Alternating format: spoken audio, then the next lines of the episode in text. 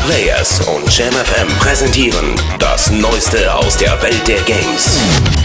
Test 1. Dragon Quest 9, Hüter des Himmels. Plattform. Nintendo DS. Wertung.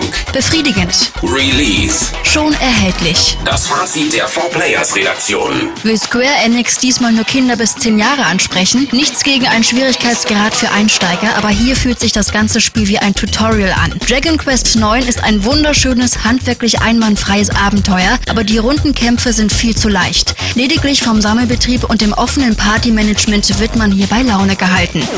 Test 2. Everybody's Tennis. Plattform. PSP. Wertung. Gut. Release. Schon erhältlich. Das Fazit der 4Players Redaktion. Die Bälle flutschen übers Netz, es gibt eine Vielzahl taktischer Finessen, das Auge staunt über liebevolle Kleinigkeiten und per WLAN hilft ein Kumpel jederzeit im Doppel aus. Das spornt lange an und ist trotz des gemächlichen Einstiegs lange fordernd. Doch so spritzig die Ballwechsel auch sind, zu oft sehen die Gegner tatenlos zu, wie der Ball direkt an ihnen vorbeifliegt. Viel zu sehr geht es außerdem darum, im richtigen Moment eine Taste anzutippen, anstatt den Ball aktiv zu lenken. Man kann Everybody's Tennis in jeder Minute genießen, es fehlt aber das Gefühl, ganz großes Tennis zu erleben.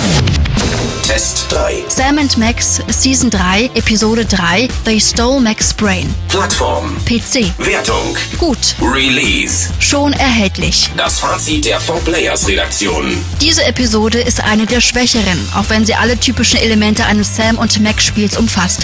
Schräge Vögel, haarsträubende Verschwörungen sowie verrückte, wenn auch zu leichte Rätsel. Nach dem ansprechenden Einstieg als Film Noir fragt man sich allerdings, ob man das nicht alles schon mal gesehen hat. Gerade im Vergleich mit der genialen letzten Episode schneidet diese nur durchschnittlich ab. Test 4. Sherlock Holmes und das Geheimnis der Königin. Plattform. Nintendo DS. Wertung. Ausreichend. Release. Schon erhältlich. Das Fazit der 4Players Redaktion. Ein richtiges Krimi-Abenteuer sieht anders aus. Das hier ist ein interaktives Rätselheft mit ungewöhnlich vielen Schieberätseln und die sind leider nicht besonders kreativ, sodass das Knobeln schnell eintönig wird. Auch Sherlock Holmes-Fans können mit dem Spiel wenig anfangen, denn es bietet wenig viktorianisches Flair. Unterm Strich eher eine billige und überaus eintönige als unterhaltsame Affäre. Vorschau. Medal of Honor. Plattform. PC, Xbox 360, PS3. Wertung. Gut.